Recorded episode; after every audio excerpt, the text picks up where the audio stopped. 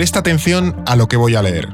Mientras siga con vida, el líder de Wagner, Yevgeny Prigozhin, será una mancha en la credibilidad de Putin, por lo que nada le garantiza un exilio seguro en Bielorrusia, a donde ha sido enviado. Esto lo publicamos en el orden mundial el 2 de julio. Ayer se cumplían exactamente dos meses de la rebelión de Prigozhin y su grupo Wagner contra el ejército ruso. Y ayer, precisamente, el avión de Prigozhin se estrelló. Nadie ha sobrevivido. La muerte de Prigozhin es mucho más. Es un grupo Wagner descabezado. Es la influencia rusa en África evaporada. Es un cambio en el poder ruso. ¿Es un mensaje de Putin? Yo soy Fernando Arancón y te doy la bienvenida a esta versión express de No es el fin del mundo. No es el fin del mundo, el podcast semanal del orden mundial. Hoy para analizar este tema rápido, no improvisado, pero bueno, sí con poco margen. Estamos con David Gómez. ¿Qué tal, David? Bueno, hemos dormido poco, Fer. Hemos dormido poco, efectivamente, Eduardo Saldaña. Tú también has dormido poco. Sí, yo he dormido poco. Estoy con David en eso. Bueno, yo creo que lo primero que debemos contar eh, es exactamente qué ha pasado. Quizás hay alguien que esté escuchando este podcast o viendo este vídeo en YouTube que, bueno, o no se ha enterado o lo ha visto así rápido en el telediario en las noticias y no se ha enterado mucho exactamente qué pasó ayer por la tarde. Bueno, por sintetizar un poco, ayer un avión del grupo Wagner que iba de Moscú a San Petersburgo se estrelló al noreste de Moscú, en la región de Tibier, y según el Ministerio de Emergencia ruso, en la lista de 10 pasajeros estaba el líder del grupo Wagner, Yevgeny Prigozhin, también su número 2, Dmitry Utkin, y viajaban además otros tres comandantes del grupo Wagner y el jefe de seguridad de Prigozhin. Y no ha habido supervivientes. Y según el canal de Telegram Grayson, que está vinculado al grupo Wagner, afirman que el avión fue derribado por las defensas antiaéreas rusas. Es una de las hipótesis que se manejan, pero Putin todavía no ha respondido a estas acusaciones y no se ha pronunciado al respecto. Esto la agencia rusa TASS, que es una de las agencias oficiales rusas, fue de las primeras en decir, eh, Prigozhin figuraba en la lista de pasajeros de este vuelo, de hecho, Financial Times, la BBC se hicieron eco de eso, y luego el Ministerio de Transporte Aéreo, algo así, o la Agencia de Transporte Aéreo de, Rusia, confirmó que Prigozhin había eh, muerto en el accidente. Eh, también como que fuentes del grupo Wagner dijeron, mira, estamos intentando contactar con él, no lo conseguimos. Bueno, en fin, o sea que se, se, presume con casi bastante seguridad que está... Porque además mucha gente dudaba porque este hombre jugaba mucho entre los aviones, se cambiaba en el último momento, se bajaba y se iba a otro porque era un, psicópata de, bueno, era precavido y claro, como lo hemos visto, quizá tenía motivos para serlo. Sí, totalmente. De hecho, había un segundo avión del grupo Wagner que se dijo que aterrizó también en Moscú. Se pensaba que podía ir en ese mm. avión, pero al final parece ser que se identificó el cuerpo en ese accidente. Eh, aquí nos surgen también varias preguntas, varias hipótesis. ¿Es un accidente, un derribo accidental, un derribo intencionado, un sabotaje ucraniano o ruso, de cualquier facción en rusa? Creo que ahora mismo son las principales hipótesis que están sobre la mesa. En el momento de grabar este episodio no sabemos qué ha ocurrido más allá de que el avión se ha estrellado, es decir, no sabemos los motivos que han, que han llevado a ese, a ese accidente o, que se haya estrellado el, avión. Y creo que sería interesante que analizásemos o apuntásemos esas principales hipótesis que tenemos encima de la mesa. Sí, o sea, las principales son cuatro y aunque es verdad que yo creo que nunca llegaremos a saber qué pasó realmente, porque esto acabará siendo siempre todo muy conspiración y si es un accidente, los de Wagner te dirán que en realidad fue asesinado, ¿no? Pero bueno, mm. la principal, o sea, la que la primera sería lo del el, accidente, que oye, pues podría ser eh, verosímil, pero es, extraño porque el recorrido del avión que se puede seguir con Flight Radar era bastante sencillo. En el vídeo del avión se ve que se cae a plomo, que además le falta un ala, ¿no? Y entonces, bueno, eso fue un accidente muy grave que podría ser verosímil, pero es extraño, ¿no? O sea, no, no parece la, la, hipótesis más certera. Otra es un derribo accidental. Sí, que puede también se ha comentado. claro, es decir, se ha defendido esta tesis de que las, eh, mm, los antiaéreos rusos pudieron confundirlo con un dron ucraniano de estos que están lanzando hacia, hacia Moscú y las defensas antiaéreas inexpertas pues decidieron de, derribarlo, ¿no? Sí, que a lo mejor no, miden bien, no saben bien qué es y dicen, bueno, pues disparo y luego ya... Y ahí hay precedentes, es verdad, que tenemos a los iraníes derribando un avión de pasajeros ucranianos en el 2020, entonces podría ser verosímil. Otra es un sabotaje. El, el, MH, este, el avión neerlandés que volaba hacia Indonesia, era que. Sí, pero ahí yo no sé hasta qué punto fue intencionado. Los rusos dijeron que fue por error, pero. Sí, sí, sí, pero bueno, que ese tipo de cosas pasan. exactamente, puede darse. Luego está la opción de un sabotaje ucraniano, que también se ha difundido y es, mm, yo creo, que lo que más vamos a ver por parte de los canales prorrusos más mm. próximos a, a, Putin y, al oficialismo eh, ruso, que podría ser la esta hipótesis? Pues sí, porque justo hoy, 24 de agosto, es el Día de la Independencia de Ucrania, pero es verdad que los ucranianos no han hecho siquiera una referencia a ello como en otras ocasiones. Y luego está el derribo intencionado, que esta casaría muy bien con las explosiones que, que se ven en el vídeo, ese a la rota, ¿no? También podría encajar un poco en toda esa imagen que hemos visto pública con, con las del accidente y estaría claramente vinculado con esa idea de la venganza de Putin contra Prigozhin. la rebelión. ¿Qué pasa? Que esto no tiene mucha, mucha, vuelta de hoja. O sea, sería básicamente que Putin se ha cargado a Putin Prigozhin. alguna facción tipo pues, el ejército ruso o algo así, pero vamos, el, el, establishment o el... Pero si se lo ha cargado el establishment, Putin dio el visto bueno, ¿no? que esto pues sería verosímil después de ese putsch, de ese intento de, de alzamiento de Prigozhin hace unos meses, ya estaba en el punto de mira, ya se rumoreaba pues que esto podía pasar y sería un mensaje muy poderoso del Kremlin. También creo que es importante que retrocedamos un poco y es lo que voy a hacer ahora, porque es importante que vayamos dos meses atrás, ¿no? Eh, a ese momento en el que Yevgeny Prigozhin... Además, exactamente dos meses atrás. Que clavados, clavados. El día... Ayer fue 23 de, agosto, eh, que fue cuando este avión se, estrella, y el 23 de junio, dos meses antes, es cuando empieza ese rebelión, motín, putsch que intentó Prigozhin contra el ejército eh, ruso. Em, pero ya digo, creo que para em, entender lo que pasó ayer, lo que pudo haber pasado ayer, yendo a esas hipótesis que decíamos de que si Putin o alguien en el establishment ruso se, lo, se ha cargado a Prigozhin, eh, también para quien estuviese un poco desconectado, que de todas formas en este podcast tenemos un episodio dedicado a ese golpe que hicimos también un poco de manera expresa, que si alguien se lo quiere escuchar, ahí lo tiene en el feed. Recordemos un poco qué pasó en ese momento eh, y qué eh, impacto tiene sobre, sobre el Kremlin, sobre Putin, esa rebelión, ese motín de Prigozhin. Bueno, pues como bien comentabas, hace justo un par de meses Prigozhin se rebeló en una disputa de poder que había entre el grupo Wagner por un lado y la cúpula del ejército ruso y del Ministerio de Defensa, que competían por esos recursos militares en Ucrania mm. y por esa influencia sobre la línea a seguir del Kremlin en la guerra ucraniana. El detonante de, es un ataque por error, supuestamente, del ejército ruso sobre las posiciones de Wagner en uno de sus campamentos y esto provocó el motín. Eh, los, es, es, eh, como la gota de con el vaso porque venía como teniendo muchos agravios mm, Prigozhin y Wagner y ya es como ese ataques como, mira, me tenías todas las declaraciones públicas que ya estábamos diciendo, este hombre se va a resbalar en la ducha. ¿eh? Sí, de hecho, si os acordáis, ese famoso vídeo que sale gritando, diciendo Soigu, Gerasimov, eh, pidiendo munición y amenazando también incluso con retirarse de Bakhmut es por la falta de, de, asistencia militar. Entonces ya venían esas tiranteces de atrás, pero bueno, este es el detonante definitivo, la gota que colma el vaso y los eh, amotinados del grupo Wagner intentan avanzar sobre Moscú, toman Rostov del Don, en el sur del país, sin que nadie les detenga, van avanzando y ya cuando están a unos 200 kilómetros de la capital, se llega a un acuerdo con que la... Parece mucho, pero en Rusia es poco.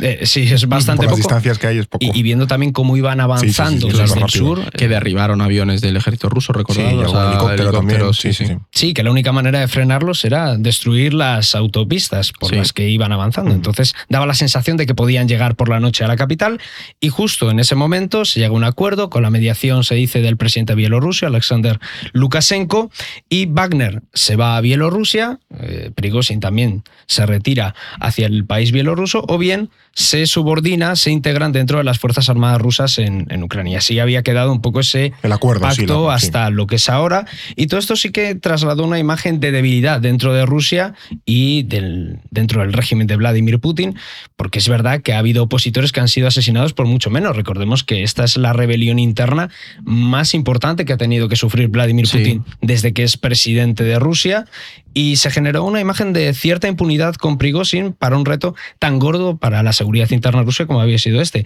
De ahí que ahora esa asociación con un asesinato sea bastante golosa. Hombre, es lo que ya estuvimos comentando aquí y está publicado en el orden mundial y demás, que Putin ha eliminado opositores Totalmente. Por mucho menos. Tiroteados, envenenados, que se han caído por una ventana, que se han suicidado apuñalándose a ellos mismos. Bueno, en fin, es una, una amplia gama de eh, muertes relacionadas con la oposición a Putin y sorprendía muchísimo que en el momento en el que una persona hace, pero de manera abierta, la mayor eh, muestra de contestación o de deslegitimación de su régimen y del poder de Putin sea la persona que sobreviva. Era, incongruente con, con, las situaciones precedentes que, incongruente, pero también significativo del poder que llegaba a tener un Prigozhin o la capacidad de influencia en ese momento, ¿sabes? O sea, yo creo que por eso el, que haya pasado este tiempo hasta su fallecimiento fallecimiento.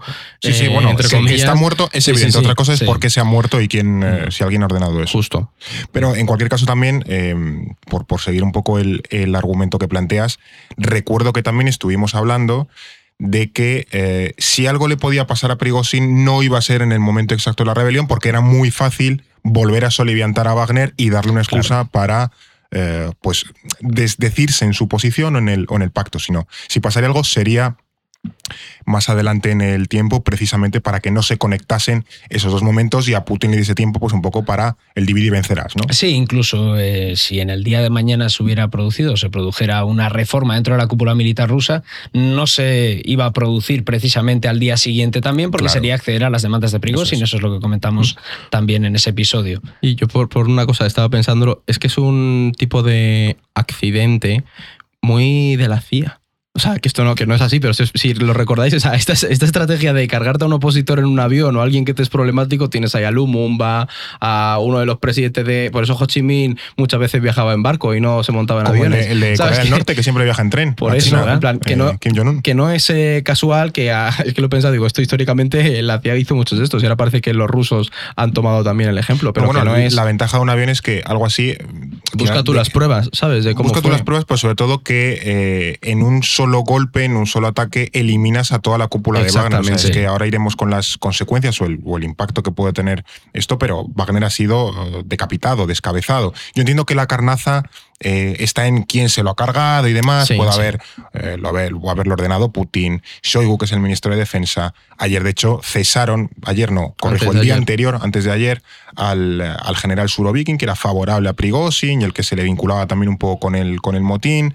Entonces, si es casualidad, esta conjunción de acontecimientos, desde luego es mucha casualidad, y si no es casualidad, sino que es causalidad, eh, está claro que el, plan eh, le ha salido redondo a quien lo haya hecho, porque ha apartado una facción entera en cuestión de 48 horas. Lo importante yo creo aquí es que comentemos qué impacto puede tener esta desaparición de Prigozhin del, del mapa político ruso, mapa político y geopolítico ruso, porque su influencia llega hasta África. Sí, o sea, yo lo primero que diría es que ahora mismo el grupo Wagner está descabezado no simplemente por Prigozhin, sino por Utkin también, que es este calvo, el calvo con símbolos nazis en los hombros, que hay una imagen en internet muy mítica de él. De repente han muerto los dos eh, perfiles más eh, importantes o con un perfil público más relevante del grupo Wagner, ¿no? Que eso no, o sea, es significativo porque al final el grupo Wagner tiene muchísima presencia en, en África, era una herramienta de, de influencia para, para, Rusia en toda esa región. ¿Qué pasa? Que si se han cargado a un Prigozhin, el Kremlin está lanzando un mensaje muy importante, es decir, dentro y fuera del grupo, pero sobre todo dentro para controlar cualquier facción que pueda intentar eh, insubordinarse o, o alzarse. Sí, claro, pero también, igual que manda su mensaje de, ojo, que yo estoy aquí y a la mínima voy a intervenir, mm. manda su mensaje contrario. Cualquier facción en el grupo Wagner, si se diera el caso que deciden alzarse en armas, van a ir hasta el final porque está claro que un pacto con el establishment ruso ahora mismo, con Putin, no, no, no te garantiza el poder seguir vivo, ¿no? Luego eh, te sacaré una derivada que eso que has dicho, la voy a dejar para el final, que creo que es bastante interesante. Ya la voy a apuntar y es si Ucrania, después de haber visto esto, se va a fiar de un pacto con Putin. Eh, hmm. creo que es interesante ¿eh? que, pensemos en eso, ¿no? Un futuro acuerdo, es decir, este tío lo va a cumplir cuando se ha cargado ya a, uno. Eh, pero bueno, vamos al primer factor, lo que tú apuntabas. Un Wagner, un grupo Wagner descabezado. ¿Qué tenemos por delante de eso? Bueno, yo creo que tenemos que pensar sobre todo en África, en la influencia que hmm. tiene el grupo Wagner en el Sahel, porque si Wagner desaparece y se disuelve, esos gobiernos golpistas de la región se van a quedar completamente debilitados. De hecho, Prigozhin venía de Mali, de intentar reclutar gente allí. Sí, sobre todo en ese marco del golpe de Estado en Níger, la posible intervención de la CDAO, que vamos a ver en qué queda esto. Si la Junta Militar de Níger tiende la mano, se asusta porque ve que no va a tener el apoyo de Wagner o que tiene un Wagner debilitado, si la CDAO se envalentona todavía más y va hacia adelante con esa intervención militar, es bastante interesante ver las implicaciones que puede tener en el Sahel y vamos a ver cuál es el futuro de la organización en, esa región. Quizás retienen algún remanente, alguna escisión de Wagner puede acordar con algún gobierno seguir trabajando allí. También cabe la posibilidad de que haya otras compañías privadas rusas que ocupen ese espacio, incluso el ejército Como ruso. que evolucione claro, Wagner, ¿no? sí. En subgrupos y tal. y- Exactamente, yo creo que ese puede ser un poco el futuro más probable o el escenario más plausible, aunque habrá que ver, es bastante pronto para eh, hipotetizar un poco en ese escenario. Sin embargo, hay que tener en cuenta que esa influencia, ese poder de la organización era muy grande, independientemente de si siguen quedando remanentes, de si Mm. alguien asume ese hueco. Wagner operaba en una veintena de países de África. O sea, es que se dice pronto. Sudán, República Centroafricana, Mali. También Y además no solo a nivel Próximo militar, con Siria. hablamos Sí, también Siria. de, de desinformación, hablamos de otro tipo de acuerdos y una presencia muy grande. Entonces es un activo muy valioso para la seguridad y para la estabilidad de esos gobiernos y vamos a ver cómo se reponen de eso. O sea, me alucina este, esta- el impacto de este tema porque al final vemos cómo se conectan dos temas que en principio estaban eh, muy alejados. Y es, por ejemplo, la muerte de Prigozhin con una hipotética intervención de la CDAO en, en Níger o en el Sahel, porque ahora estos gobiernos se han quedado un poco con el, con el culo al aire. Y aquí en el orden mundial lo hemos estado Es que- siguiendo el tema de, de Níger y, Sí. y están muy conectados. Uno de los eh, mm, factores importantes a tener en cuenta ante una posible intervención en Níger era que iba a hacer el grupo Wagner. claro, claro, por eso. iba a apoyar a la junta eh, golpista nigerina y, y ese era uno de los elementos que, por ejemplo, Estados Unidos estaba vigilando, pero muy de cerca. y ¿Qué que pasa? le preocupaba la influencia Claro, rusa en- África. pero ahora nadie puede garantizar que eso no vaya a seguir ocurriendo. Ojo, ¿eh? que Sí, también de- tenemos que tenerlo muy presente. De hecho, una de las cosas que se hablaba, de las discrepancias que podían tener Estados Unidos y Francia, es que Estados Unidos podía hacer la vista gorda con una junta militar que no se apoyara en el grupo Claro, Wagner. Que la importancia no es tanto quién gobierna en Níger, sino primero la seguridad eh, a nivel de terrorismo yihadista y luego también eh, el aumento de la presencia del grupo Wagner Claro. en el Sahel. También otro factor importante es lo que tú ya apuntabas, David, de que Wagner se desgaje en facciones, se desgaje en subgrupos que ya operen por su, por su cuenta. No sé si unas se van a disolver, otras, de hecho han salido ya mensajes en Telegram, quieren una venganza contra Putin. Entonces aquí hay como varias, no sé si familias, pero desde luego sí tendencias dentro de sea, Wagner. yo te diría- o en el post-Wagner Claro. que quede. que hay dos elementos. Wagner no es un grupo per se ideologizado, son mercenarios. Aquí lo que manda, lo que manda es el dinero. claro. Claro, pero Wagner sí que tiene un carácter ideológico en cuanto a ejerce una influencia ideológica sobre Sí. todo en los sectores ultranacionalistas. Entonces, hay perfiles dentro de Wagner o subgrupos Pero- muy te- o sea, radicalizados. era el partido de la guerra, Prigozhin, eh, con formado Kadyrov, el checheno, eran los que más empujaban Mm. a llevar la guerra de Ucrania hasta el último estadio, no una Sí. movilización masiva. Sí.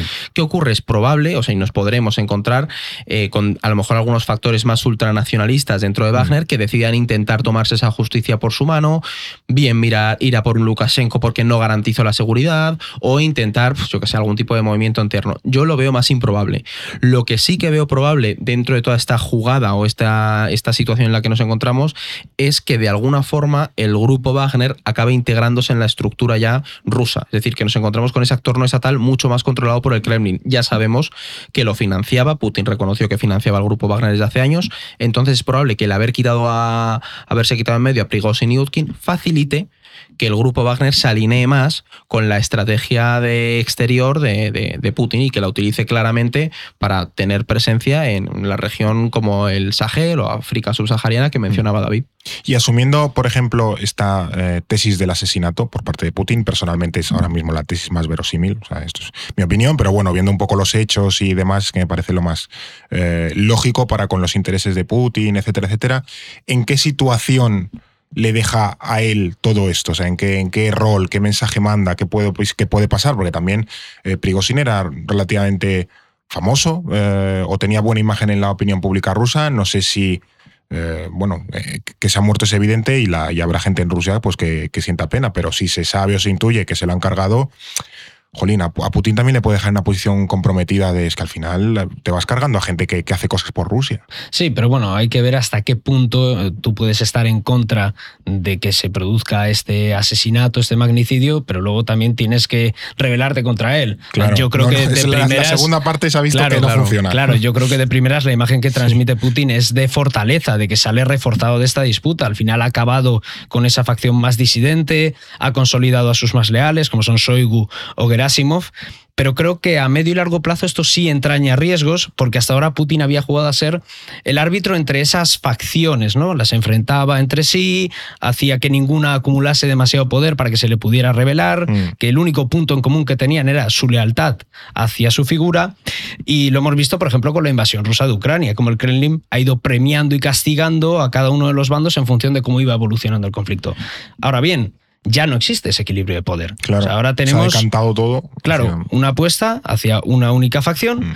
Y si Rusia vuelve a sufrir reveses militares en Ucrania, que es algo bastante verosímil y bastante probable, ¿quién va a responder ante ellos y a quién le va a cargar el muerto Putin? Porque le va a ser mucho más difícil desligarse y eludir las responsabilidades sobre los fracasos militares. Mm, eso es. Y luego, eso, también para ir un poco ya cerrando este, este episodio, eh, vuelvo a la pregunta de Ucrania. Eh, si asumimos que eso, que Putin y Prigozhin llegaron a un acuerdo con la mediación de Bielorrusia eh, y este acuerdo se ha roto apenas dos meses después, porque, eh, bueno, en definitiva, si se, lo han, si se lo han cargado es una evidente ruptura del pacto, porque se supone que Prigozhin quedaba protegido. Eh, ¿Qué mensaje manda, no ya a Rusia, al mundo, a Ucrania, de este año, el año que viene, dentro de dos años, dentro de cuando sea, Ucrania y la Rusia de Putin firman un acuerdo? ¿Qué garantías va a haber de que Putin respete ese pacto y no simplemente gane tiempo para en el futuro volver a intentarlo. Es que yo te diría que no había ninguna antes. Es decir, yo creo que los ucranianos son plenamente conscientes de, que, de que no se van a fiar nunca de, de un Putin. Yo aquí voy a jugar un poco a la contra. Esto le da motivos. Claro, pero voy a jugar un poco a la contra porque ahora mismo creo que Putin se ha quitado de en medio, no creo no, es, una, es un hecho, se ha quitado de en medio al ala más dura. Y eso abre la. Putin, es un, Putin es un estatista y un superviviente. Y lo que va a querer seguramente es continuar en el poder y mantener esos, ese, todo ese sistema bien afianzado. Entonces, yo creo, y habría que verlo, que en el corto plazo el haberse quitado de en medio a la más ultranacionalista puede favorecer que un Putin, jugando un poco con esas cartas de estatista que piensa en Rusia y demás, se consiga llegar a algún tipo de acuerdo. Se, fíjate lo que estoy diciendo ya ahora mismo, ¿eh? pero que, se, que sea un escenario más favorable para algún tipo de negociación porque te quitas esa presión ultranacionalista. pero yo no había creo que se vayan a Sí me gusta tu tesis porque al final recordemos que Putin dentro del, ecosistema del marco de la beligerancia en Rusia, Putin es de los moderados, es decir, no es de los más hartos que van a por la guerra a tope. Era Prigozhin, era Kadyrov, ya están, uno ha desaparecido físicamente del mundo, el otro políticamente está ya. Y que esto tiene, entronca con lo que decía David, que para mí es importante y es, hay que entender que Putin ahora mismo va a pasar de tener que luchar contra esas facciones y ordenarlas a tener que luchar contra la presión del ultranacionalismo.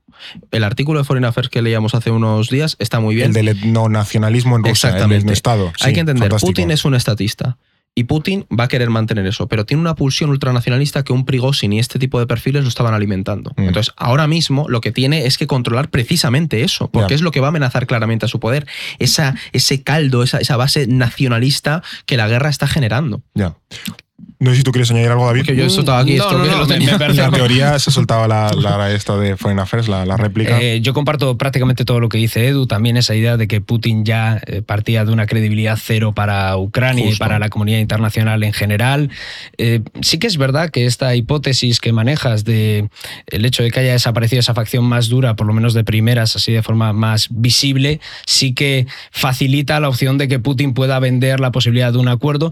Pero del mismo modo, creo que si él ha hipotecado su futuro en esa guerra, no va a tener problemas en escalar con tal de mantener eh, la estabilidad y de mantener su régimen. Entonces creo que vamos a ver cómo evoluciona, qué es lo que sucede. Es difícil ahora hipotetizar y teorizar sobre lo que va a pasar, pero creo que es, una, es una idea bastante interesante. No, no, es evidente y además tampoco pensemos que Prigozhin era ningún santo o es una especie de mártir de, de la, efectivamente, de la democracia en Rusia. No, no, era una persona que tenía eh, una plaza de garaje abiertamente reservada en el infierno para él. O sea que, que no, era un, era un tipo que que, el mundo está mejor sin, sin Prigozhin, pero en cualquier caso eso tiene unas consecuencias sobre la propia Rusia, sobre la guerra y sobre el mundo. Bueno, yo creo que hemos hecho un repaso interesante, completo, sobre todo teniendo en cuenta lo poco que sabemos de, de Prigozhin. Así que muchas gracias David, muchas gracias Eduardo por, las claves. Ya digo, esto es ahora mismo lo que sabemos de la muerte de Prigozhin. Si vamos conociendo más detalles, si esto tiene repercusiones tanto en Rusia como en el mundo, eh, lo contaremos. Gracias a ti también por escucharnos en Spotify, en Evox, en, eh, en Apple Podcast y también por vernos en YouTube.